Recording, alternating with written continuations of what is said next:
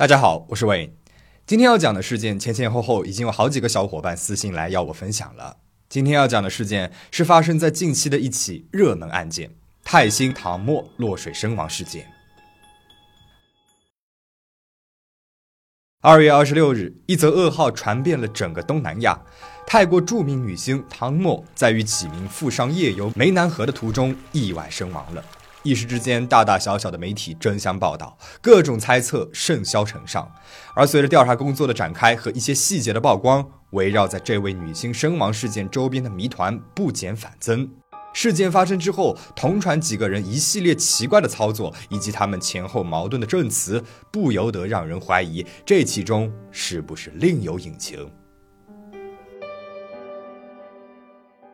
尼达·帕查纳维拉潘原名帕提达·帕查纳维拉潘，出生于1984年的9月13日，是泰国著名的女演员、模特和歌手，昵称是唐默，泰语里面的意思呢是西瓜的意思，因此粉丝们也亲切地称她为 Melon。唐默入行已经超过了二十年了，她早在高一的时候就已经被星探发掘，先后是拍了广告，之后呢还参加过选美比赛，并且成功的当选了泰国妙龄小姐，顺利的进入了演艺圈。她外形美艳，身材姣好，出演过多部剧集，是泰剧里的恶女形象专业户。二零一九年，因为在爆款电视剧《吹落的树叶》当中成功出演了小水瓶采娜的姑姑兼情敌，而成为了泰国家喻户晓的女演员，在整个东南亚，包括中国的知名度都很高，拥有众多粉丝。唐默的生活表面光鲜亮丽，但实际上这一路上她遇到过很多的坎坷。他的童年并不幸福，父母在他三岁的时候就已经离了婚，之后各自再婚。他一直跟着自己的父亲生活。生前，他曾经多次公开表示，由于父母的婚姻破裂，给他当时年幼的心灵留下了挥之不去的阴影。进入演艺圈之后，努力发展事业，精神压力一度大到长期失眠。二零零七年，二十三岁的他经历了严重车祸，不得不面对面部进行多次整容和修补，直到现在还需要常常去做修复。二零一三年和男友 Tono 结婚，满心欢喜，以为找到了真爱，没有想到不到两年的时间，男友就决绝分手，这让唐某一时之间无法接受。二零一五年七月六日晚上，唐某吞服了大量的安眠药，并且割腕自杀，所幸发现及时，被紧急送往了医院抢救，才得以幸存。出院之后，更是被诊断为患有抑郁症。入行多年，虽然是参演了多部的电视剧和电影，却一直不温不火。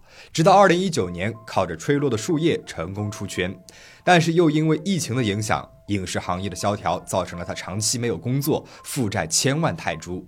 二零二零年，父亲因为癌症去世，又给他带来了不小的打击。好在他没有放弃，努力挣钱还清了债务。在社交媒体上多次对粉丝表示自己一定会积极生活。今年情人节的时候，还发帖晒出了自己和新男友的甜蜜合影。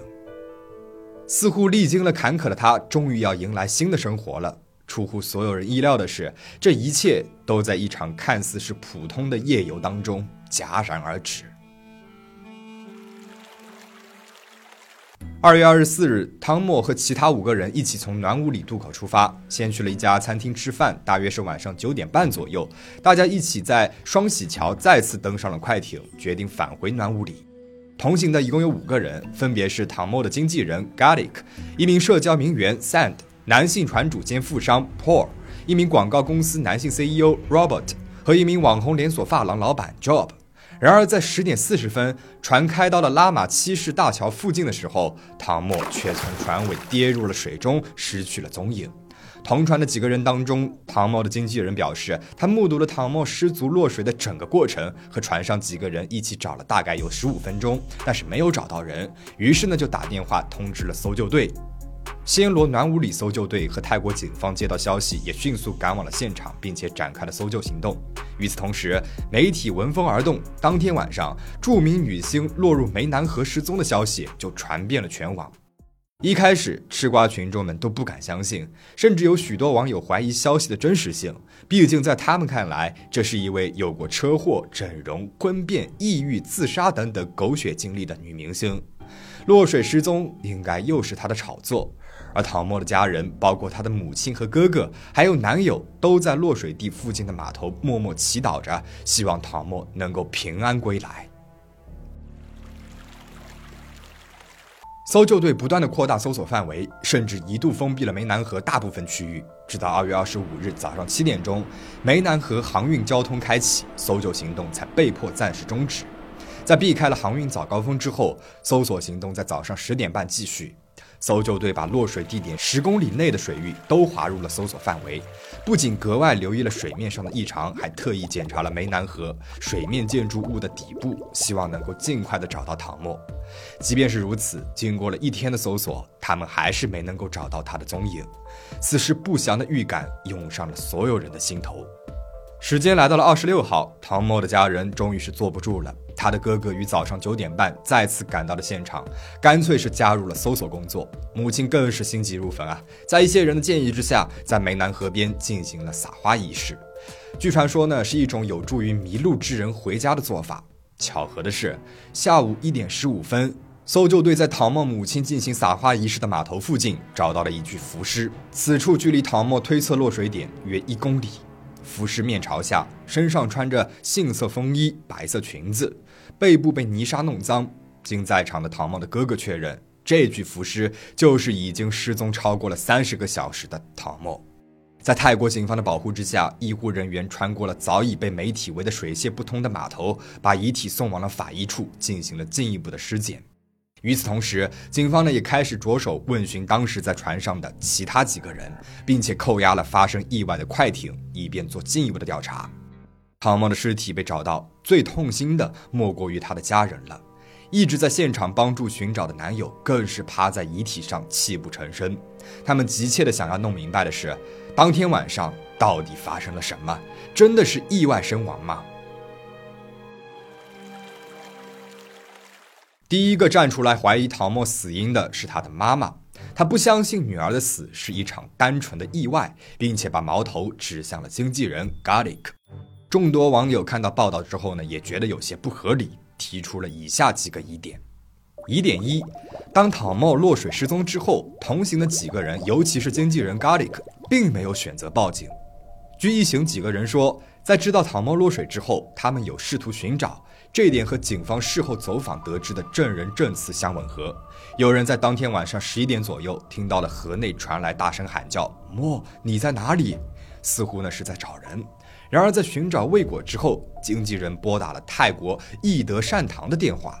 义德善堂是泰国当地有名的一个慈善机构，由志愿者组成，经费呢是靠募捐而来的，有自己的救援队、救护车等设备。二零零四年南亚大海啸之后，义德善堂派出志愿者前往受灾区域协助搜救，提供救灾物资，并且帮助往生者处理后事，而为民众所知。但即使这是一家拥有自己救援队的组织，其规模和能力恐怕与泰国警方以及专业的水上搜救队不能相提并论。一个大活人晚上落水不见了，正常人的反应应该是报警，且希望能够召集越多人手来帮忙越好。而不是仅仅通知慈善组织。后来呢，还是义德善堂的义工通知了泰国警方和暹罗暖武里搜救队，这才有能力组织起大规模的搜索。就算经纪人是一方面碍于唐梦女明星的身份，想要避开媒体低调行事，一方面低估了事态的严重性，所以才选择没有告知警方。但是他接下来的操作就令人有些费解了。疑点二：经纪人没有通知家人，没有等在现场，且事后失联。不报警的行为已经有些奇怪了。唐默在落水失踪之后，经纪人居然连他的家人都没有告知。唐默的母亲和哥哥是后来被警方通知了，才知道唐默出了事。要知道，这位经纪人 Garlic 和唐默之间的交情呢是非常深的。Garlic 曾经呢也是一位性感女星，之后因为自觉发展有限，就转行当了经纪人。他和唐默合作了十几年了，唐默呢也是他目前手上唯一的艺人。后来更是有媒体爆料出，唐默领养的女儿实际上是经纪人 Garlic 的亲生女儿。平时两个人的互动更像是最好的闺蜜。但是在二十四号唐默落水当晚，码头的监控录像显示，Garlic 在现场待到了二十五号的凌晨一点多，和船上的几个人道别，坐上了等在一旁的车子，被人接回了家。二十五号一整天，他处于失联状态，不论警方和唐默的家人如何寻找，他都避而不见。直到事发三天之后，才联系了唐默的妈妈。当被媒体问及为什么不在现场等待消息，或者是帮忙找的时候，他说觉得自己应该待在家里面，以防唐默回去。网友觉得他这种行为啊不合常理，无异于冷血的弃好友于不顾。而他对于没有立即联系唐默妈妈的解释更是荒谬。他说是因为觉得没有必要，伯母又不会潜水，告诉他也帮不上什么忙。还说他和唐默去世的父亲比较熟悉，和唐默的妈妈还没有熟到要告诉他的程度。自己的艺人兼好友落水失踪，通知他的家人，难道不是正常的反应吗？仅仅因为和他的家人不熟悉就不通知，怎么都有点说不过去吧。疑点三。在场的人对唐默落水原因的供述不合理，且几人的说法也存在较大出入。据经纪人所说，他目睹了唐默落水的整个过程。当天他们因为要拍照，所以并没有穿救生衣。然后一行人吃完饭之后，又在船上开始喝酒跳舞。当大家酒过三巡，兴致正嗨的时候，唐默提出要小解。不巧的是，船上的厕所呢坏了，因此唐默只好穿着高跟鞋跑到了船尾去方便。但是由于开快艇的人并没有注意到唐默的行动，所以呢就没有减速，造成了唐默在蹲着方便的时候，身体失去了平衡，不慎滑落水中。而且他还强调唐默不会游泳，所以他才在唐默落水后大叫他的名字，并且寻找他。然而唐默的母亲说女儿是会游泳的，以至于他在收到警方通知说唐默落水失踪之后，并没有非常紧张。一开始他觉得女儿水性不错，如果只是落水，应该能够游回岸上，或者是被附近的船只所救，不至于溺水。且不说一个女明星会不会在多名男性在场的情况下当众小姐，连警方都觉得不合理的地方是，当天唐某所穿的是紧身连体衣，要小姐的话就必须连上衣一并脱掉，等于是全裸了，显然是不太可能的。如果是那种裆部有扣子可以解开的连体衣的话，那又说不通为什么唐某的尸体被发现的时候衣着完好，衣服没有被解开的痕迹。因此，经纪人给出的“因为要小解，所以不慎落水”的说法存在着很大的疑点。可能是因为遭到了质疑，后来经纪人很快就改变了说辞。这次他说是因为陶默为了好看没有穿救生衣，案发的时候只顾着摆姿势拍照，结果一不小心就滑倒而落水。同行的名媛 Sand 在案发之后的直播当中说，陶默确实是在船尾小姐的时候发生的意外。他边说呢，还边演示了事发的场景。他说，他当时坐在船尾玩手机，唐默呢抓住了他的小腿，用面朝着他，屁股朝着船尾的姿势准备小解，结果一不小心就失去了平衡落水。而同行其他的几个人的证词，则与经纪人以及名媛三的证词前后矛盾了。有一个富商说，根本不知道唐默溺水，因为快艇的引擎的声音，再加上船上四个喇叭播放着音乐，所以没有听到有人落水。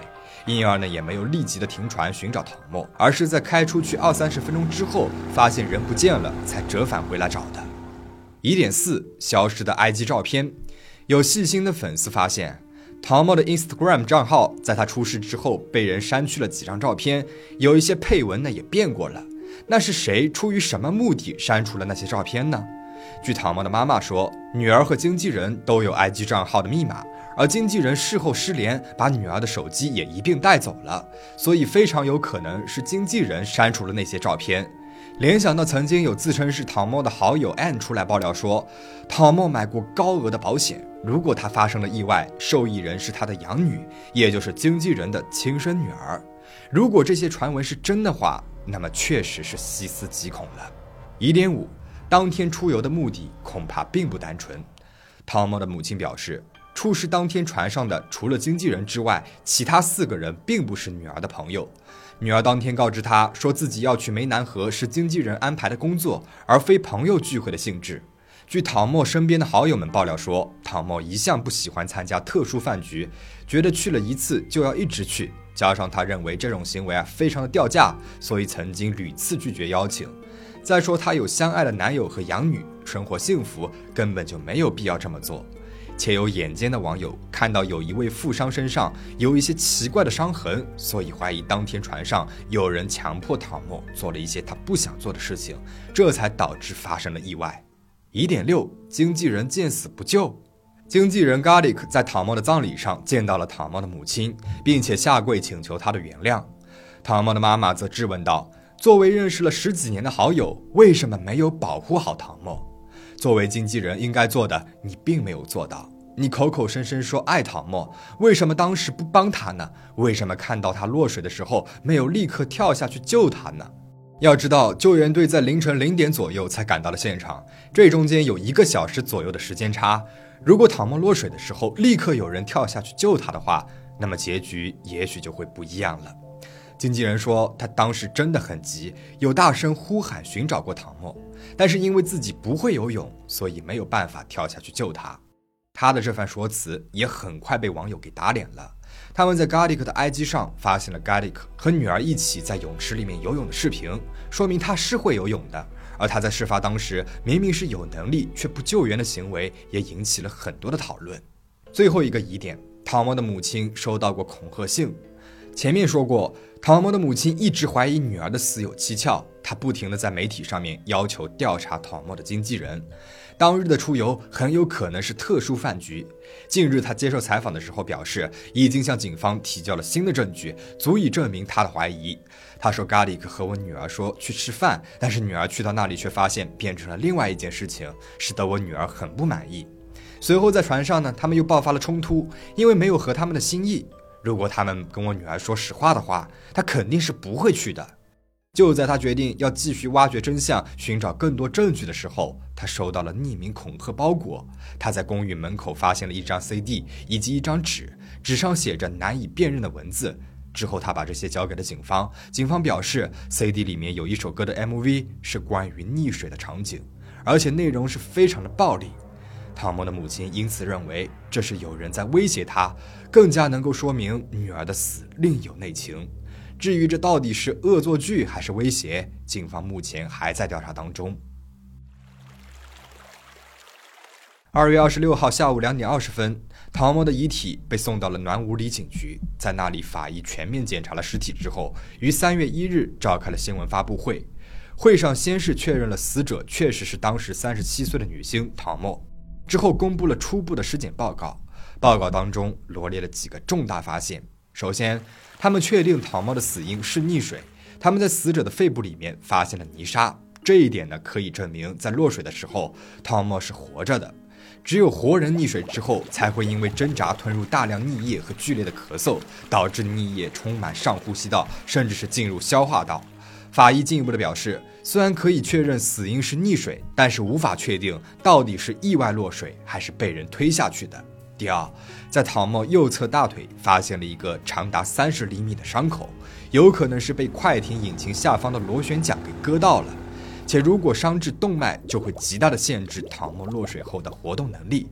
这样似乎呢就能够解释为什么唐默会游泳，但没能够自救。然而目前暂时无法确定伤口是生前造成的，还是死后被割伤的。除此之外，法医还在他左腿上发现了一些小的抓痕，形成的原因尚不明确。第三，无法证明唐默是不是在如厕的时候落水。法医检查了他当日所穿的连体衣，试图在上面寻找尿液的痕迹，可是由于他的遗体在水中浸泡了太长时间，所以他们没能够找到相关痕迹来印证经纪人的说法。警方事后找来了当天在场的五个人到警局协助调查，在取得了他们的同意之后，提取了所有人的血液样本，并且检验了网友在其中一位富商 Job 身上看到的伤痕。从在新闻发布会上公布的结果来看，这名富商的肩部和手臂伤痕至少有五到七天了。虽然他不愿意透露形成的原因，但是基本可以确定不是抓伤，而是与硬物撞击而导致的撞击伤，应该与此案无关。另外还有三名知情者也一同被请去了警察局喝咖啡，其中有一位呢是经纪人和唐茂的共同好友，就是他在二十五号凌晨前往码头接经纪人回住处的。据他后来透露，事发经过并不像经纪人公开说的那样，经纪人 Garlic 扭曲了事实，但是他不愿意透露更多内情了。而另外，警方调取了快艇上装载的 GPS，根据 GPS 数据，他们推断。唐默落水的时间大概是在二十四号晚上十点二十九分到十点三十四分之间。目前对快艇的搜查工作还在进行当中。与此同时，他们还开始进行了为期五天的现场重建。警方呢会开着一艘一样的快艇，分别带当时船上的五个人，在差不多的时间去到事发地点，让他们重新的描述事发经过，用来印证他们证词的可靠性。在警方带着名媛 Sin 去重建现场的时候，发现他说的这个姿势实在是太奇怪了。但凡有一点安全意识的人都不太可能会用这个姿势来如厕的。更何况当时唐默既没有穿救生衣，还穿着连体衣。泰国打击高科技犯罪科在追踪了船主 Paul 通话记录之后，找到了他在案发当天晚上打给一些重要人物的电话。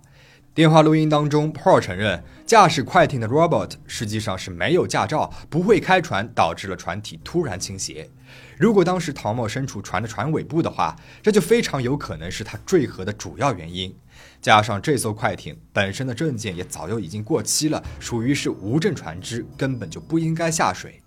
三月二号，船主 Paul 和驾驶快艇的 Robert 已经被批准逮捕，并且被起诉。他们面临的罪名是无证驾驶、驾驶无证船只以及危险驾驶致人死亡。而船上的其他人可能也将面临着同样的指控。警方眼下还在查阅、深挖五个人的通话记录、手机信息等等，希望能够拼凑出来当天晚上的一些真相。还会安排同行的五个人接受测谎。据泰媒在三月四号的爆料，警方在检查经纪人 Garlic 的手机时，发现了一段拍摄于案发当天晚上的视频。视频当中显示，陶默站在船尾，手里一边捧着一杯红酒，一边拨弄着自己的头发。而视频的背景音当中传来了一个神秘男子的声音，好像是对着经纪人大喊道：“把你的朋友带到这里来，把你的朋友带到这里来。”由于这段视频的出现，警方再次找来了经纪人协助调查。目前还没有发布任何的相关结果。听到这个消息，吃瓜群众们认为，当日唐默被经纪人以工作名义骗去了特殊饭局，唐默因为不愿意做某些事情而与富商发生了争执，所以不能够排除被推下水的可能性。同样在三月四号，唐默的母亲接受了泰国第三电视台的采访，表示自己已经原谅了快艇的所有者富商 Paul。并且接受了他赔偿的三千万泰铢，约合五百八十万元人民币，同时表达了自己对于陶默的好友兼经纪人的失望，因为经纪人直到事发三天之后才通知他。他还说自己的原谅与高额的赔偿金无关，主要是案发之后，富商 Paul 他每天都会打电话来给自己表达歉意，还说自己往后会像照顾自己的亲生母亲一样照顾他。